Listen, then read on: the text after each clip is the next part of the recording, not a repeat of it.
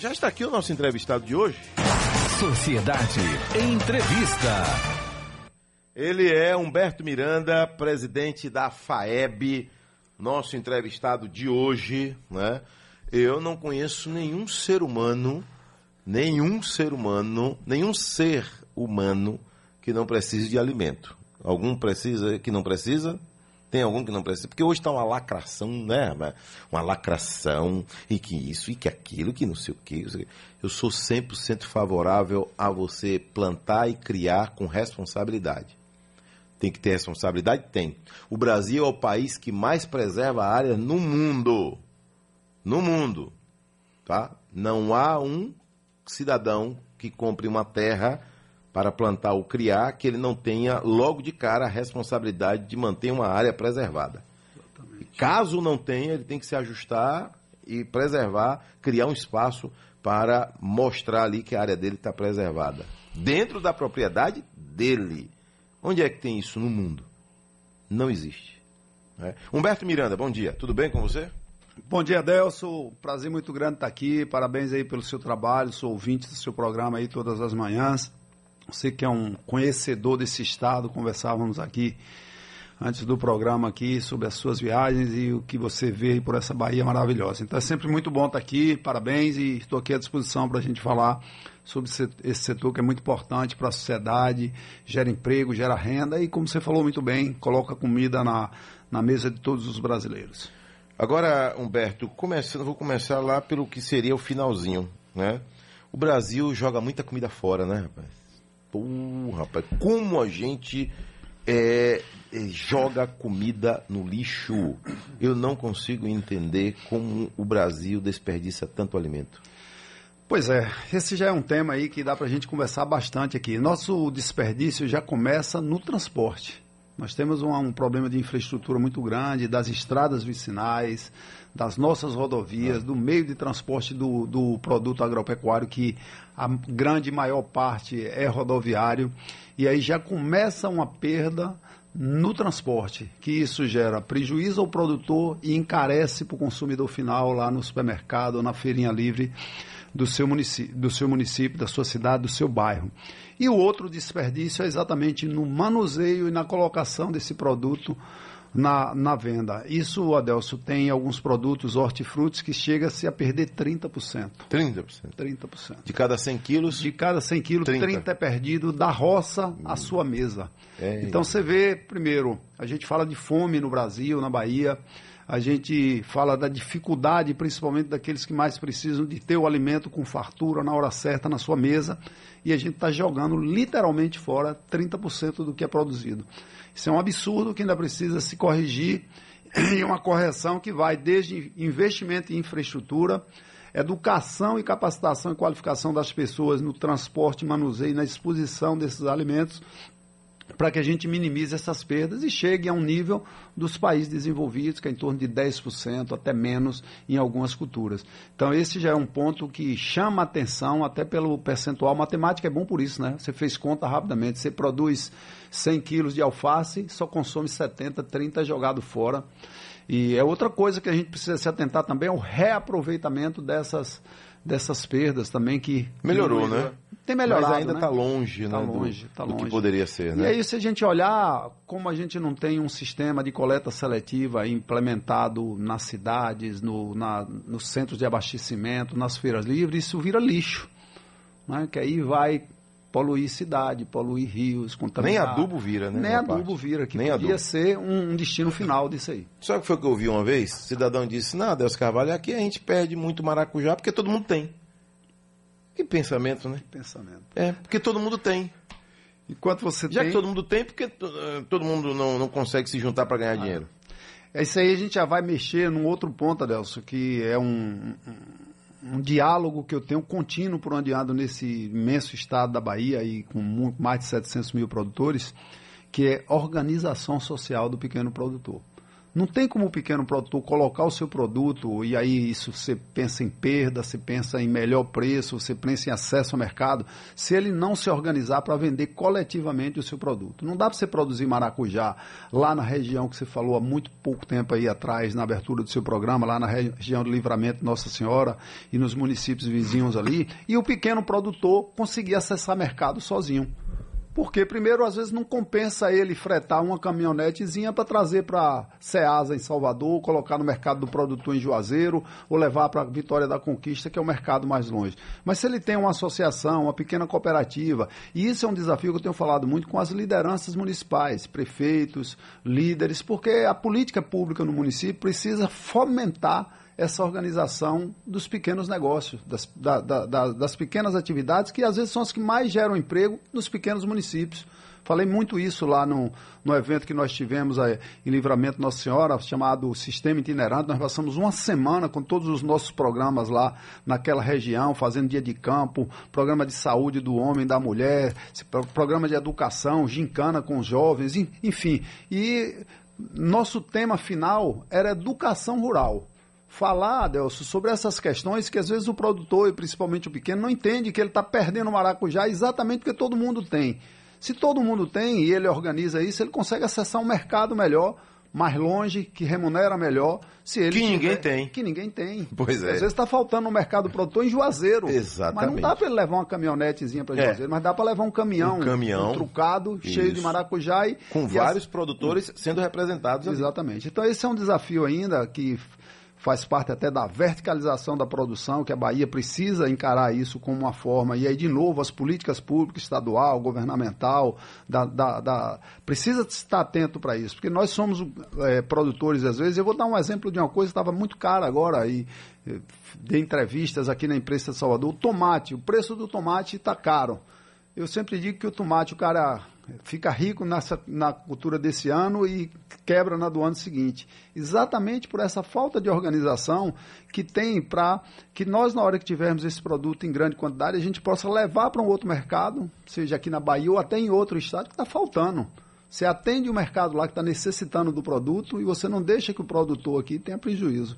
É, isso é uma organização social e isso precisa ser feito urgentemente. É, eu, eu vou voltar já já, porque a gente tem muitos assuntos aqui. É, eu conheci um produtor de, de tomate, né? E ele falou exatamente isso aí. Adelso, eu posso tirar 90, 100 mil reais de uma roça de tomate, como eu posso tomar um prejuízo equivalente a 90, 100 mil reais, de uma hora para outra. O tomate é muito, né? É muito melindroso lidar com tomate. Muita cultura, gente não sabe. Cultura perecível, perecível. né? quando chega a hora de tirar, não dá para você deixar para a próxima semana. Não ah, dá. não vou tirar hoje, não deixar para tirar segunda-feira que vem. Não dá, é. já perdeu, o prejuízo é iminente. É. Então você precisa estar planejado antecipadamente, é uma das coisas que a gente fala muito. O produtor precisa investir em gestão, investir em planejamento, Adelson. Eu vou voltar já já com você, porque tem um assunto também muito interessante, plano safra. Para quem chega esse dinheiro? Para quem pode chegar esse dinheiro? É? O pequeno produtor, ele tem acesso? Ele tem que ter um projeto. E quem faz esse projeto? Já, já. 722. Sociedade Entrevista. Adelson Carvalho. Entrevista que você para o que está fazendo para ouvir. Né? Entrevista importante, entrevista que você acompanha aqui na Rádio Sociedade da Bahia com Humberto Miranda. Ele é, é médico veterinário, presidente da Federação da Agricultura e Pecuária da Bahia, produtor rural, produtor de leite você, né, Humberto? Isso. Né? Mas e aí, vive, vive Eu... também as, a, as delícias e os momentos difíceis do segmento do leite, né? Verdade. Eu sou produtor de leite aí, pequeno produtor de leite, na verdade tem um pouco mais até de gado de corte, mas não deixo o leite, né? O leite é meio que uma paixão, sabe? Apaixona, você entra naquilo ali. E você é tem o que lá? O plantel de quê? De Girolando? É, Girolando. É. é um pouco mais até Gi, gado mais, mais Gi, porque que eu, é tô tirando leite a faz, né? pasto, né? é, eu tiro leite a pasto, né, num regime de, de, de leite a pasto, com rotação. E aí meu gado é, é um gado mais Jeep, um gado mais resistente para aguentar caminhar e aguentar pastejar. E o leite, por exemplo, agora estamos passando uma dificuldade, o preço do leite caiu bastante nessa questão das importações, e pelo menos culpam as importações, né? aqui na Bahia em especial o, o leite caiu bastante, o produtor de leite está nos ouvindo aí. Nós criamos, Adelso, foi a minha primeira atividade quando entrei na federação aí há quatro, cinco anos atrás, foi criar a Comissão Baiana de Leite, que a atividade hoje está presente em quase todos os municípios baianos, né, a produção de leite, exatamente para a gente discutir os problemas da cadeia, tentar organizar, e nós estamos agora partindo é, para um, a criação de um conselheite. Conselheite é um conselho onde nós vamos colocar na mesa para discutir preço, a situação da cadeia produtiva, todo o governo do estado, o, a, o Sim de Leite, as indústrias de leite, os supermercados, enfim, para discutir essa atividade que é tão importante aí para o povo baiano e brasileiro. Adesso Carvalho, boa entrevista. Pergunte a Humberto é, por que a arroba do boi baixou tanto, mas no açougue a carne não acompanha essa baixa. Pergunta difícil aí, você aí que nos ouve, é, eu, nós estamos com um problema, Delci, você aí também tenho certeza que deve estar vivenciando isso. O preço do bezerro. É Antônio passado, Nestor, está em Pintadas, Bahia. Antônio Nestor, Pintadas, aí próximo a Ipirá. O que é que acontece, Antônio? O preço do bezerro, você deve ter vivenciado isso aí, teve o ano passado em torno de 400, 450 reais arroba. O produtor tomou investimento no banco para isso e hoje está vendendo arroba por 220, 230 reais. Como é que essa conta fecha? Né? Baixou demais o preço da arroba do boi. Existe uma série de fatores aí que é, a gente não tem assim como, como explicitar muito, Antônio, em virtude de não ter muita, muita justificativa. Né? O preço continua o mesmo na. na no... Alguns dizem que é porque abateu muita vaca. Tem a ver? Tem a ver. O ciclo da pecuária, ele tem essa queda. Só que a queda foi muito grande, Adelson. Você saiu de uma arroba de... chegou a 320, 330 reais para 220, baixou quase 30%. Não existe né, no, no ciclo pecuário, não se justifica pelo ciclo pecuário essa baixa tão grande. Claro que houve um aumento do número do, de abate matriz de fêmeas o ano passado, que isso já se normalizou, já tem alguns meses que já normalizou, já voltou aos níveis normais do abate de fêmeas, então essa não é mais a justificativa e a arroba continua lá embaixo. Então a gente acha que é uma pressão também do sistema frigorífico no Brasil, que é muito organizado né, e, e muito forte, né, feito por gigantes do mercado mundial de carne, que tem pressionado os preços para baixo. Quando imagine quando fecha e quando dá férias coletivas num frigorífico desse que mata 400, 500 boi dia, é? Quando chega no final do mês, isso tem um impacto muito grande no abate e os preços têm sido segurados muito baixos. Nós temos é, reclamado bastante disso em nome da federação, mas o mercado ele é soberano, né? não tem como você interferir. Então, Antônio, nós ainda temos ainda que nos organizarmos, cortar custos né, para fazer essa travessia aí de preços baixos aí, que eu acho que ainda vai durar alguns meses. Vamos lá, dia 27 de junho, o governo lançou o Plano Safra. Né? Ele é sempre conhecido, o Plano Safra, né? Programa anual de financiamento para produtores rurais todo e qualquer produtor tem acesso a esse dinheiro e passa dos 400 bilhões de reais? Exatamente. Adelso, é, o, plano, ele, a gente tem que ser muito justo, né? Ele até superou um pouco a expectativa nossa em termos de recursos, né? Ele aumentou aí para o médio e grande produtores mais de 20% dos recursos em relação à safra 22, 23, aumentou um pouco mais de 30% em relação aos pequenos produtores. E aí vem a sua pergunta, para ser bem objetivo: esse dinheiro chega a todos os produtores? É essa a nossa reclamação, o nosso dilema. E quem está nas cidades pequenas aí ouvindo sabe a dificuldade que é do pequeno acessar o banco. Né? Burocracia, exigências de, de, de desde de, de registro da cédula bancária, que às vezes você coloca num cartório passa dias, meses. E o dinheiro do produtor rural, quem está nos ouvindo aí, tem que entender que é um dinheiro diferente. Ele precisa ter dia e hora para sair. Porque nós temos uma coisa, Deus, chamado janela de plantio. Quando chega a hora de você semear o feijão, o milho, a mandioca ou a soja lá no oeste, tem um período. Não dá para o dinheiro não sair no mês de agosto, setembro para plantar soja e vir sair em novembro, já passou o período, a janela de plantio, não adianta mais sair o dinheiro. Não dá mais para plantar. Já perdeu a safra. Perdeu né? a safra, aí só para o ano.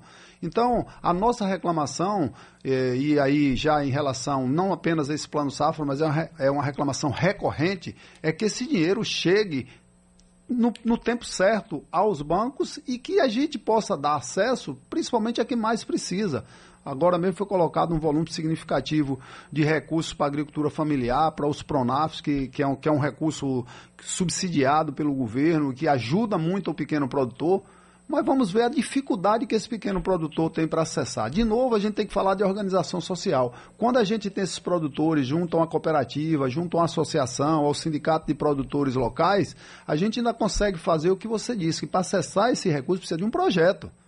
Então a gente precisa facilitar que esse pequeno produtor. Quer dizer, o pequeno produtor quer fazer um galinheiro na roça dele. Não dá para chegar no banco e dizer, eu vim pegar um dinheiro para construir, um, que eu quero construir, um, construir galinheiro. um galinheiro. Não dá, tem que Não ter um pode. projetozinho técnico feito por um técnico que seja credenciado ao banco para que esse recurso possa chegar a esse pequeno produtor. Aí, de novo... Aí é, o sujeito desiste. Desiste. O cara vai quatro vezes. Primeiro o cara sai do, da, da quem é da roça sabe o que eu estou falando. Sai do, do, da zona rural em cima de uma caminhonete, pagando a diária para vir, perde seu dia de trabalho lá, paga, tem que almoçar, lanchar na rua, vai no banco, às vezes não consegue falar com o gerente pela, pelas dificuldades Isso. que são inerentes do atendimento bancário hoje. O produtor tem até dificuldade de se expressar lá dentro do banco para dizer o que é que quer, volta para sua comunidade frustrado, decepcionado, é. porque mesmo. não conseguiu sequer ser atendido no banco. Então, esse é, é o mundo real. Esse é o mundo real de quem bota uma bota e vai para o campo. Então, nós precisamos resolver essas pequenas questões para exatamente quando a gente fala de igualdade social, promoção de oportunidades iguais para todos, passa por essas coisas simples. Dar acesso a essas pessoas através de um sistema que a gente possa estar organizado no campo, nas pequenas cidades, para que as Mas associações... e aí os sindicatos rurais, a FAEB, qual o papel dessas instituições? Exatamente fazer isso. Hoje nós temos um número, Adelso, vou fazer um parênteses aqui para dizer, o nosso Senar, a nossa federação, é, nós temos hoje mil técnicos. Eu lhe disse aqui há uns meses atrás que a gente ia chegar a mil técnicos de campo na Bahia atendendo os produtores gratuitamente. São hoje técnicos. nós temos, passamos de mil técnicos de campo. Hoje nós temos 1.300 técnicos de campo atendendo os produtores da Bahia gratuitamente. Sabe o que significa Quem é que isso? paga esses técnicos? O produtor rural. Quando, paga quanto? quando o produtor rural vende a sua soja, seu milho, seu feijão, ele recolhe ali 0,02% da comercialização. 0,02%. Da, da, não, da... Não, tá, não tem 2%. Não tem 0,02%. Então, ele recolhe isso e isso vem para o Sistema S, para o Senar, que é o nosso braço de capacitação, de qualificação e de assistência técnica, e esse dinheiro é revertido para o produtor. Então, isso não é dinheiro governamental, não é dinheiro de política pública. Dinheiro é, que sai da terra. É então. dinheiro que sai do campo do e suor. volta para o campo. Então, hoje, Adelson, nós temos mil técnicos de campos atendendo os produtores em assistência técnica e em torno de 1.300 atendendo nas outras atividades. Isso significa que nunca houve na história desse estado que nós estamos falando aqui, da Bahia, mil técnicos de campo atendendo o produtor, nem por as ações governamentais, nem quando nossa BDA foi a melhor empresa de assistência técnica do Brasil em alguns momentos, não tinha mil técnicos de campo atendendo os produtores rurais. Hoje o Senai, a Federação da Agricultura da Bahia, tem atendendo os produtores gratuitamente.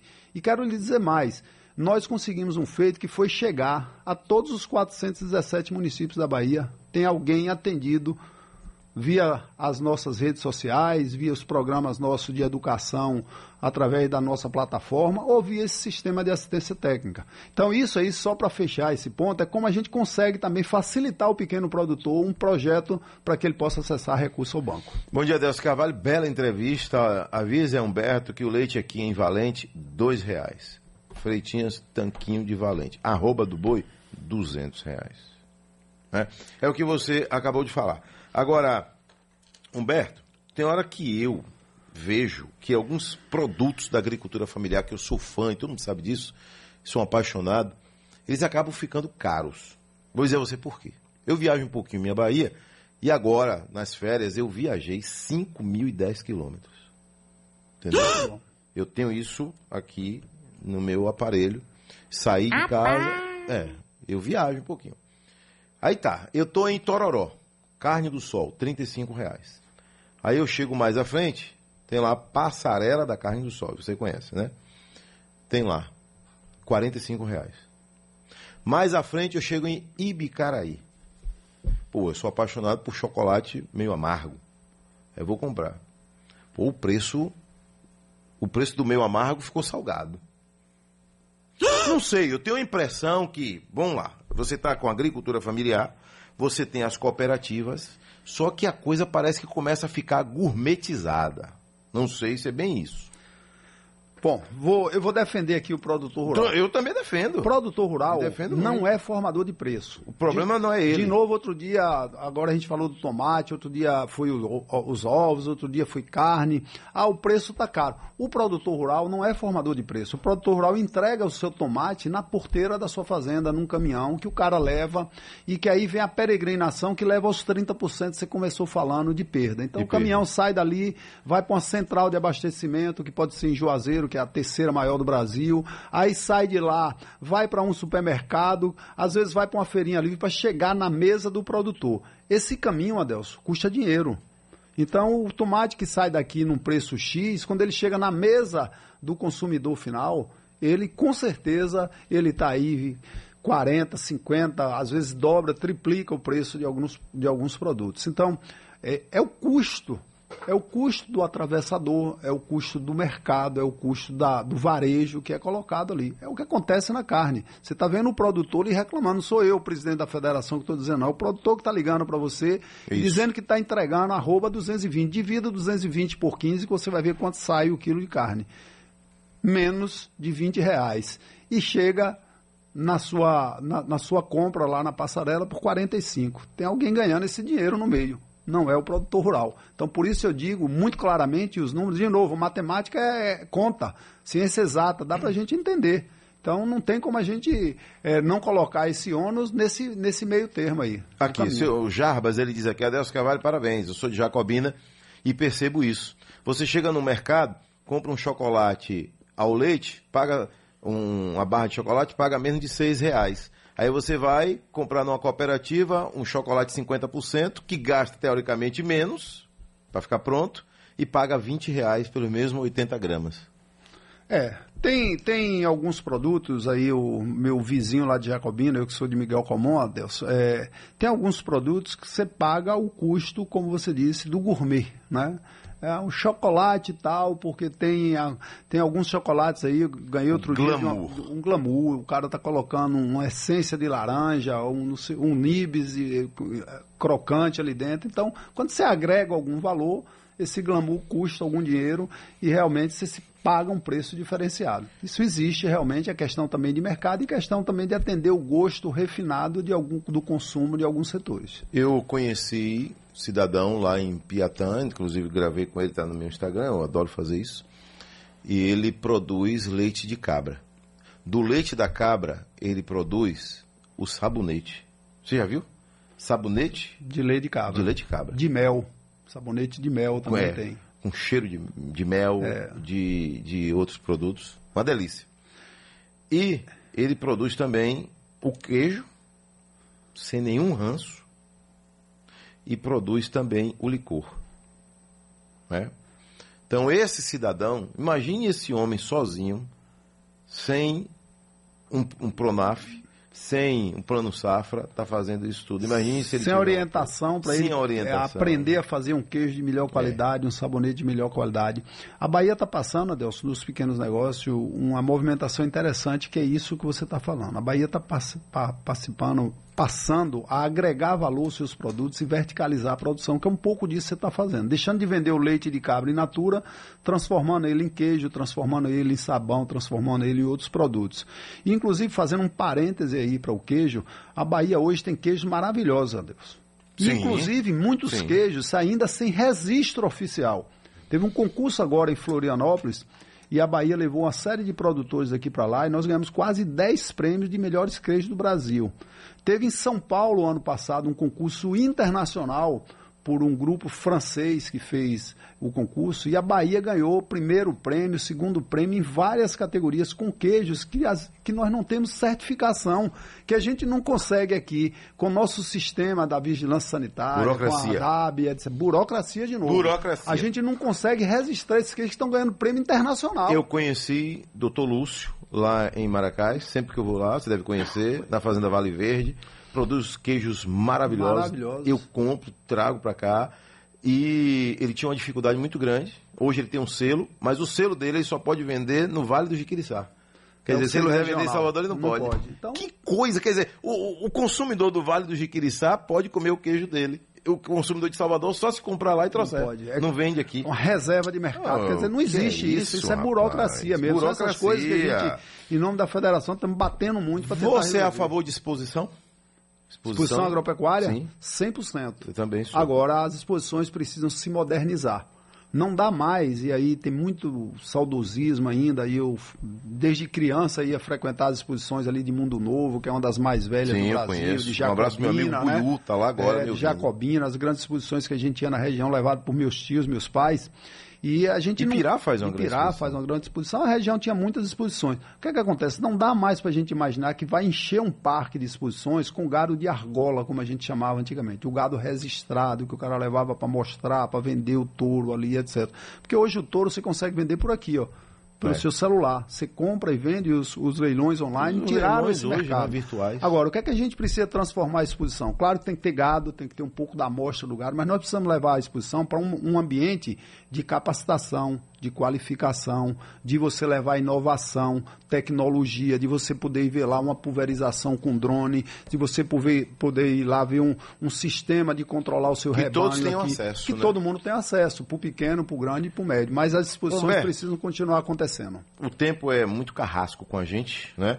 Quem está lhe mandando um abraço aqui, nosso irmãozinho Marcelo Miranda, você conhece? Marcelo, meu amigo, é. meu parente, eu sou Miranda é. Ele disse que você é muito competente, gente boa, da melhor qualidade. Estava lá na Obrigado, Japaranduba, Marcelo. lá em Muquem do São Francisco. No leilão da Japaranduba, no leilão. sucesso. Acompanhei online aí, eu estava acompanhando Eu passei lá na porta, sexta-feira, sexta, quinta-feira, passei lá na porta da Japaranduba, lá em Muquem do São Francisco, ele estava lá. E ontem também, né, finalizando os trabalhos dele lá. Um abraço, viu, Marcelo? Tudo de bom? Boa viagem, deve estar seguindo agora para Itapetinga.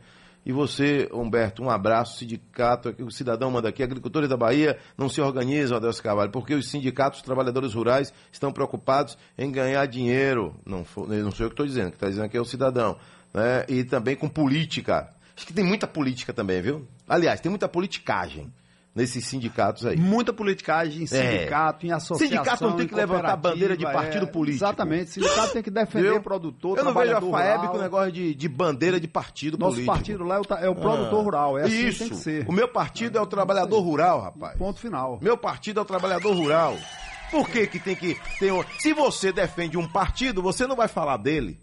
Se você defende um político aí no seu sindicato, você não tem moral para falar dele? Aí vai ser sempre conivente com ele. Tudo que ele faz está certinho, está bonitinho.